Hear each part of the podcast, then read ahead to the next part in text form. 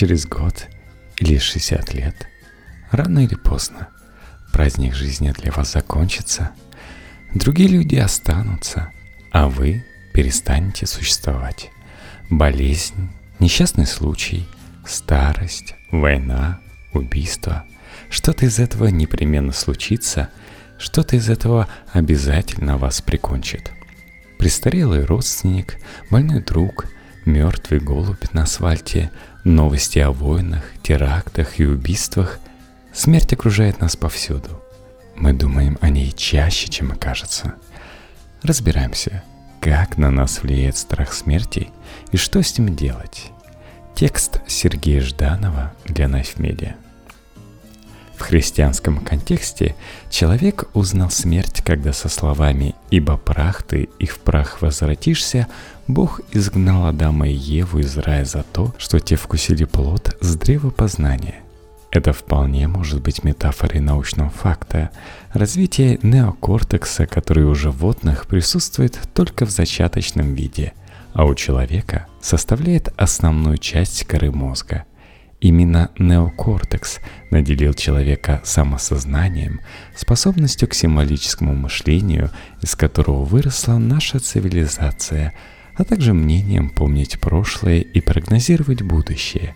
Вместе с ними человек получил еще один злой дар – понимание собственной смертности – как бы то ни было, но с тех пор, как люди начали осознавать конечность своей жизни, одной из главных осей всей человеческой цивилизации стала борьба с этим осознанием.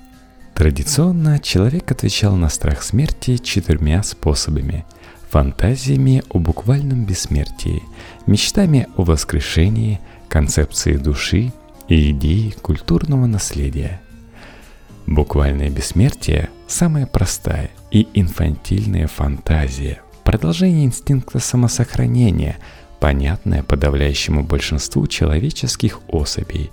Древнейшее литературное произведение – эпос о Гильгамеше, 18-17 века до нашей эры, посвящено квесту за цветком вечной молодости – в этом сказании заложен важный символический урок для всех умников, которые рассчитывают отделаться от смерти легким испугом.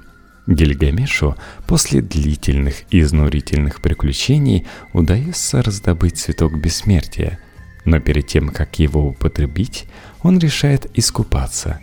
Тут приползает змея и крадет его лекарство от смерти. Мечты о воскрешении – знакомы древнеегипетским фараонам, бальзамировавшим своих царей, христианам, верующим в воскрешение Иисуса, русскому народу, до сих пор хранящему тело Ленина в мавзолее, а также некоторым миллиардерам из Кремниевой долины. Людям приятно думать, что наш кожаный мешок с костями может не поддаться беспощадному натиску смерти и разложения и содержит в себе зачатки бессмертия. Душа была создана в большом взрыве столкновения непреодолимой психологической силы, нашей воли жить вечно и непоколебимого биологического факта нашей смерти. Писал Отто Ранг, один из ближайших учеников и последователей Фрейда – это более утонченная концепция, основанная на вере людей в то, что мы не просто физические существа, а внутри нас содержится некая частица вечности, душа, которая существовала до рождения и, скорее всего, будет существовать после смерти – Идея культурного наследия основывается на вере в значимость собственной жизни, поступков и жертв, которые мы приносим по ходу своего биологического существования. Продолжить себя через своих детей, оставить след в искусстве, в науке, в политике, в жизни страны и человечества в целом. Эти мысли помогали бесчисленным поколениям людей находить смысл в жизни и утешение перед лицом смерти. А вот идея культурного наследия основывается на вере в значимость собственной жизни, поступков и жертв, которые мы приносим по ходу своего биологического существования. Продолжить себя через своих детей, оставить след в искусстве, в науке, в политике, в жизни страны и человечества в целом. Эти мысли помогали бесчисленным поколениям людей находить смысл в жизни и утешение перед лицом смерти. В 1973 году американский антрополог Эрнест Беккер написал книгу «Отрицание смерти», он утверждал, что значительная часть человеческой деятельности так или иначе направлена на преодоление страха собственной смерти. Работу над этой книгой Беккер заканчивал, страдая от неизлечимой формы рака. А в 1974 году она получила Пулитцерскую премию уже после смерти автора и приобрела широкую известность в узких кругах. Довольно скоро книга забылась но не всеми. В 1986 году, основываясь на идеях Беккера, психологи Джефф Гринберг, Шелдон Соломон и Том Пещинский развили его идеи в теорию управления страхом смерти, утверждающую, что универсальные фундаментальные защитные механизмы от осознания смерти – это культурные нормы и ощущение собственной значимости. Человек обращается к вере в свою культуру, так как она рассказывает ему, что хорошо и что плохо, и так или иначе обещает преодоление смерти, символическое или буквальное. Так культура наполняет жизнь смыслом, порядком и постоянством. Христианин верит в Иисуса, либерал в свободу, патриот в родину – Культурная идентичность – это коллективный пакт защиты от осознания смерти, в реализацию которого каждый из нас вкладывает уйму сил и стараний. Ради него многие рискуют своей свободой и даже жизнью, как бы парадоксально это ни звучало – мы обращаемся к правительственным, образовательным религиозным институтам и ритуалам за тем, чтобы они убедили нас, что человеческая жизнь хоть в чем-то уникальна и что-то значит перед лицом суровой бесконечности. Национализм, коммунизм, либерализм и феминизм Почти все измы так или иначе приобщают нас к мыслям о существовании некого абстрактного большего, под чьим заботливым и временами жестким крылом мы ищем защиты и забвения от мысли о собственной кончине. Одним из первых серьезных экспериментов, который доказал это положение, стал эксперимент с судьей и проституткой. Группе судей вручили опросники, в которых их тщательно расспросили о чувствах, которые в них вызывает идея их смерти, а после попросили вынести приговор в деле о проститутке, пойманной во время переговоров с клиентом.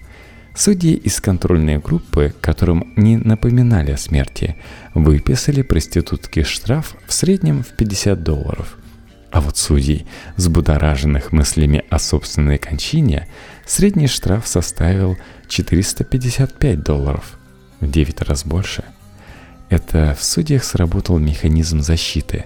Они сильнее отождествляются со своей ролью носителя правопорядка, чем люди из контрольной группы и ожесточились против аморальных беззаконников, угрожающих их картине мира – Подобные эксперименты раз за разом показывают печальную тенденцию.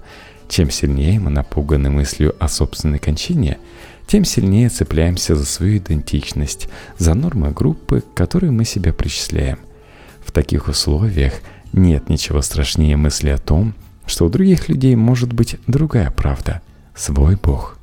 Ведь если чужой Бог тоже всемогущий, значит что-то не так с нашим Богом – Значит, бессмертие, которое он нам обещает за поклонение ему, может оказаться неправдой? Значит, мы, возможно, действительно умрем. И на этом все закончится. Наша картина мира, а вместе с ней и идентичность, начинают формироваться с младенчества.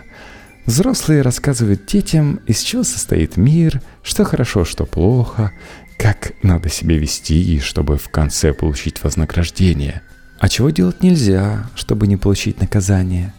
Сначала для получения одобрения нужно совсем мало. Младенцу достаточно попасть ложкой с едой в рот, чтобы вызвать бурный восторг у родителей. Но чем старше становится ребенок, тем шире его мир. и тем актуальнее для него становятся культурные ценности со своими требованиями, удовлетворив которые ребенок может получить одобрение и почувствовать себя в безопасности. Вместе с полезными знаниями, вроде того, что нужно держаться подальше от кипящей воды и не стоит ковыряться в розетке. Взрослые передают детям и более абстрактные идеи ценностей – гендерные, национальные, религиозные возрастные стереотипы, опираясь на которые дети со временем учатся идентифицировать себя. В этой идентификации человек получает целую систему координат, ценностей и смыслов, благодаря которым у жизни появляется определенность.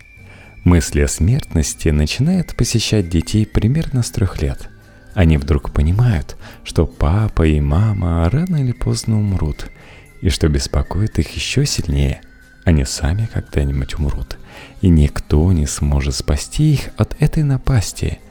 Маленького ребенка просто отвлечь от этой мысли игрой, вкусной едой и походом в зоопарк. Но со временем в нем крепнет культурная идентичность, и он обретает собственное оружие от мысли о смерти – Мысли о сильной физической боли, бессмысленности, социальной обособленности, провале на экзаменах или на работе, мысли о будущих проблемах – все эти негативные мысли не влияют на нас так, как мысли о собственной смерти. Базисные защитные механизмы человека от стресса не особо отличаются от аналогичных механизмов животных. А вот страх смерти – уникальный экзистенциальный бич человечества – Израильские ученые провели эксперимент с детьми 7 и 11 лет. Половине детей задали 26 вопросов. Знает ли мертвый человек о том, что с ним происходит? Или все ли люди умрут рано или поздно? Затем всем детям показали фотографии их сверстников, на которых был указан возраст и место рождения ребенка. И спросили, хотели бы вы поиграть и подружиться с этими детьми? Часть детей на фотографиях была коренными израильтянами, а другая часть родилась в России. В Израиле существует стереотип о том, что русские мигранты – культурные аутсайдеры. Дети из семилетней группы негативно отреагировали на все фотографии, потому что были взбудоражены мыслями о смерти и в целом фрустрированы – Однако дети 11 лет проявили повышенное желание подружиться с израильскими детьми и чаще отказывались дружить с русскими детьми. То есть в 11 лет они уже переняли взрослую модель защиты от страха смерти, культурную идентичность. Принадлежность к нации, народу и культуре позволяет человеку надежно защититься от бессмысленности собственного бытия и на многих уровнях обещает бессмертие. Пускай я умру, но мои дети и внуки и правнуки будут жить, а значит будет жить и частица меня. Вполне логичная с точки зрения эволюции и передачи генетического материала идея, которая действует в первую очередь на символическом и психологическом уровне, а не на уровне рассудка – я умру, но наше общее дело продолжит жить. Я капля в море своего народа. Эти мысли помогали и помогают миллионам людей находить в себе силы вставать с кровати по утрам, а другим дают возможность управлять и направлять эти миллионы в нужном им русле. Они же многократно приводили людей к смерти в окопах, траншеях и даже в корпоративных офисах. Римский философ Цицерон писал об этом так – Никто не смог бы принять смерть во благо своей страны без надежды на бессмертие. Патриотизм – палка о двух концах. С одной стороны, он помогает людям справиться со страхом небытия, а с другой – страх небытия и напоминание о конечности жизни разжигает в людях патриотизм – в немецком эксперименте граждане, которых останавливали возле продуктового магазина и спрашивали, какие товары они предпочитают, не выказывали особой любви к отечественным продуктам. А вот немцы, которым те же вопросы задавали рядом с кладбищем, выказывали гораздо большую приверженность к немецкой еде, немецким машинам и даже немецким курортам – Естественное следствие патриотизма и национализма – появление харизматичного лидера, большего, чем жизнь героя, перед которым благоговеют, за которым следуют и с которым отождествляются сотни тысяч его последователей. Герой, в отличие от обычного человека, способен победить смерть и вселить в людские головы неправдоподобную мысль, что через геройство, то есть фанатичное следование требованиям культурной системы, каждый человек способен превзойти небытие. В одном из экспериментов участникам раздали предвыборные листовки трех кандидатов в губернаторы. Первый кандидат говорил, «Я могу добиться всех целей, которые я поставил. Я разработал очень подробный и тщательный план того, что необходимо сделать, чтобы не было никаких неоднозначностей». Вторая листовка гласила – я призываю всех граждан принять активное участие в улучшении государства. Я знаю, что каждый индивидуум может привести к переменам. Ну а третий кандидат заявлял, вы не просто обычные граждане, вы часть особого государства, особой нации. В контрольной группе, которые не напоминали о смерти, только 4 из 95 участников проголосовали за третьего, харизматичного кандидата – Остальные голоса распределились примерно поровну между двумя другими. Однако в группе, которые перед экспериментом напомнили о смерти, за харизматичного лидера было отдано в 8 раз больше голосов.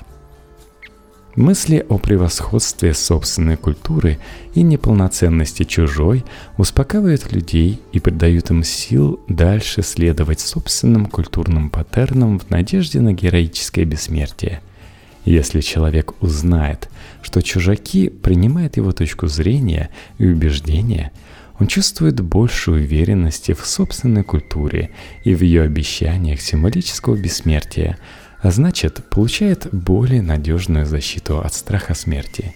Антрополог Эрнест Беккер, от чьих работ оттолкнулись создатели теории управления страхом смерти, писал – Одна культура всегда выступает потенциальной угрозой для другой – потому что она предоставляет доказательства, что можно жить героической жизнью в совершенно другой, чуждой системе ценностей. Страх смерти делает людей более агрессивными и готовыми к насилию по отношению к своим культурным и политическим оппонентам. После напоминания о собственной смертности христиане ожесточаются против евреев, консерваторы проклинают либералов, итальянцы презирают немцев – и все вместе глумятся над иммигрантами. В эксперименте 2006 года американцы, которым напоминают об их смертности или о событиях 11 сентября, с большей охотой поддерживали упреждающие атомные и химические атаки на страны, которые не представляли непосредственной угрозы США – они также поддерживали потенциальные многотысячные жертвы среди мирных граждан, если это помогло бы поймать Осаму Бен Ладена. Точно так же они проявляли большую толерантность к пыткам подозреваемых в терроризме иностранных граждан. В аналогичном эксперименте израильские консерваторы с большим пониманием относились к насилию над палестинцами – а также с большим энтузиазмом воспринимали упреждающую атомную атаку на Иран. В свою очередь, иранские студенты после напоминания о смерти высказывали большую поддержку террористических атак на США и были более заинтересованы идеей самим стать смертниками. Быть частью культуры недостаточно. Необходимо чувствовать ценность своей роли в каждой космологического масштаба драме. Самоуважение – наш второй и, пожалуй, самый значимый щит в борьбе против бесконечно напирающей силы смерти. если культуру не так уж просто потерять, так как нас ею бомбардируют со всех сторон другие участники жизненного спектакля, то самоуважение – очень хрупкая защита и наше личное дело. Ради самоуважения мы готовы проглотить любую дозу самообмана, поверить любому проходимцу, способному повысить нашу самооценку, а также совершить любой подвиг и даже самопожертвование. Хороший христианин, настоящий патриот, последовательный либерал, ударник производства, непримиримый оппозиционер, примерный отец – популярная блогерша, все эти титулы, а также тысячи других, ради которых мы с кожи вон лезем каждый день, помогают нам царапаться поглубже в ткань жизни – в одном из экспериментов ученые предложили пройти участникам тесты, после которых, вне зависимости от результатов, вынесли им оценки двух видов – нейтральную и позитивную. После этого участникам показывали отрывки из фильма «Лики смерти», сборника натуралистичных документальных видео о смерти, а другой части – нейтральное видео – Затем их попросили оценить уровень своего беспокойства и обнаружили, что в группе людей, получивших нейтральную оценку, лики смерти вызвали подъем беспокойства, а обычное видео никак их не беспокоило.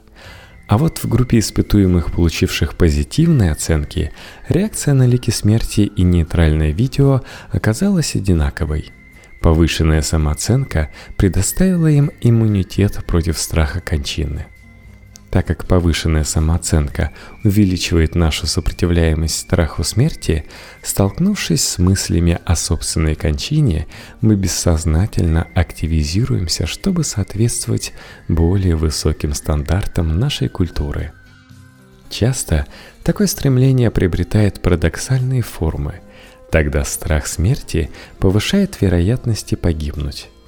Люди, которые считают себя хорошими водителями и черпают из этого умения уверенность в себе, начинают вести себя более рискованно на дорогах, после того, как им напоминает о смерти. Заядлые курильщики, считающие сигарету неотъемлемой частью своего образа, после лекции о смертельном вреде курения – делает еще более глубокие и длительные затяжки. Любители секса через несколько минут после упоминания смерти или спида выказывают повышенную готовность к сексу без презерватива и мечтают о большем количестве половых партнеров. В свете мысли о смерти мы становимся более падкими на предметы роскоши и проявляем повышенную заинтересованность в потреблении в целом – Вскоре после событий 11 сентября 2001 года президент Буш обратился к своим согражданам с призывом «Мы не можем позволить террористам добиться своей цели и запугать нашу нацию до такой степени, чтобы мы перестали заниматься бизнесом или ходить по магазинам. Миссис Буш и я хотим призывать американцев на походы по магазинам. Следующие два месяца американцы покупали дома и машины в рекордных количествах, а общий объем потребления товаров за три месяца вырос на 6%. Они также стали с небывалым энтузиазмом скупать звездно-полосатые флажки и значки. Произошел небывалый подъем патриотизма, часто понимаемого в Америке через капитализм и консюмеризм – Чуть позже, когда Франция высказалась против вторжения США в Ирак, и американские покупатели стали бойкотировать французскую еду и вино, и даже организовали движение за переименование картошки фри на английском French fries в картошку свободы Freedom Fries. Удивительно хорошо бывает, когда ясно не то, что поймешь, а почувствуешь, что жизнь не ограничивается этой, а бесконечна – говаривал Лев Толстой. Люди всегда бредили бессмертием.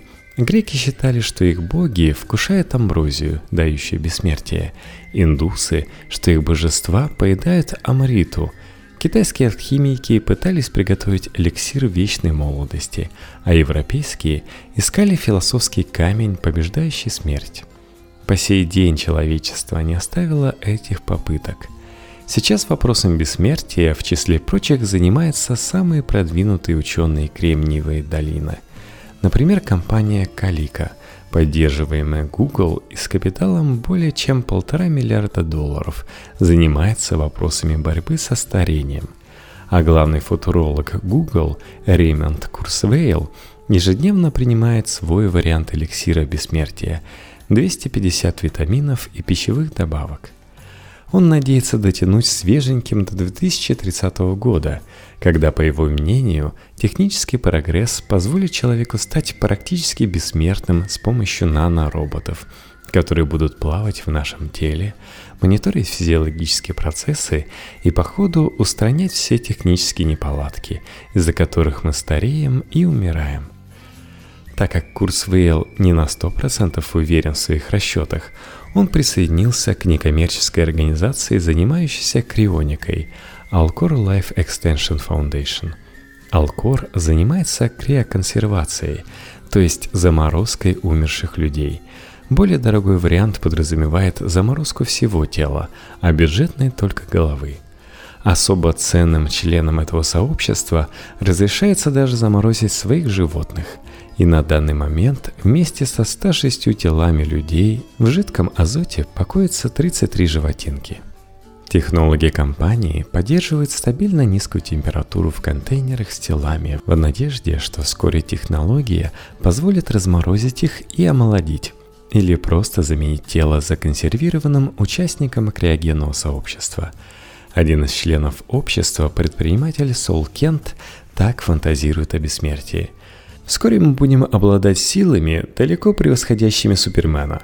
Мы можем менять тела как одежду. В будущем у нас будет больше, чем одно тело. Да и вообще, мозгу не обязательно нужно будет тело.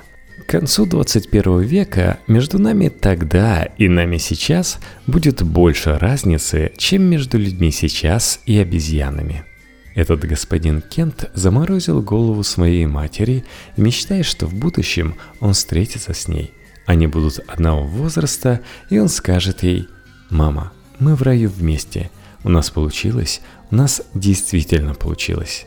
Иными словами, человечество на данном этапе хочет взять рай технологичным штурмом. На вопрос, существует ли Бог, Рэй Курсвилл отвечает «пока что нет». Даже если мы поверим футурологам, будем принимать биодобавки и заниматься физкультурой, не будем пить и курить, и в результате дождемся технологий, которые позволят нам жить хотя бы на несколько сотен лет дольше, чем сейчас, страх смерти никуда не уйдет. Возможно, он даже возрастет. Ведь никто не застрахован от случайностей – Человечество все еще заигрывает с тотальной аннигиляцией, наращивая ядерные вооружения. Непонятно, чем технологический прогресс обернется для климата планеты. Из космоса всегда может прилететь гигантский метеорит, а в ванной можно поскользнуться и расшибиться насмерть. И тогда до какой степени могут возрасти наши страхи? На что мы будем готовы пойти, чтобы нейтрализовать внешнюю угрозу или избежать несчастного случая – все, кто слушает этот текст, рано или поздно умрут. С этим фактом нужно жить и не позволять ему застилать глаза. Страх смерти способен подтолкнуть нас на самые глупые и абсурдные действия. Он укрепляет наши шаблоны и сеет вражду. Но только когда он неосознан – в одном из экспериментов ученые напомнили всем участникам о смерти, но часть людей дополнительно попросили вдумчиво и тщательно описать свои чувства по поводу собственной смерти, а если надо, в подробностях представить, что им диагностировали терминальную стадию рака. После этого всем участникам вручили два эссе. Одно восхваляло их страну, а другое критиковало – Люди, которым просто напоминали о смерти, как обычно, усиленно критиковали критикующих их страну и симпатизировали тем, кто ее хвалит. А вот те, кто хорошенько задумался о собственной смерти, выказывали полный нейтралитет и к хвалящим, и к хулителям. Сократ говорил, что философия – это искусство умирать, а Будда открыл свои четыре благородные истины о жизни как страдании, лицом к лицу столкнувшись с тремя ипостасями смерти – больным человеком, стариком и мертвецом.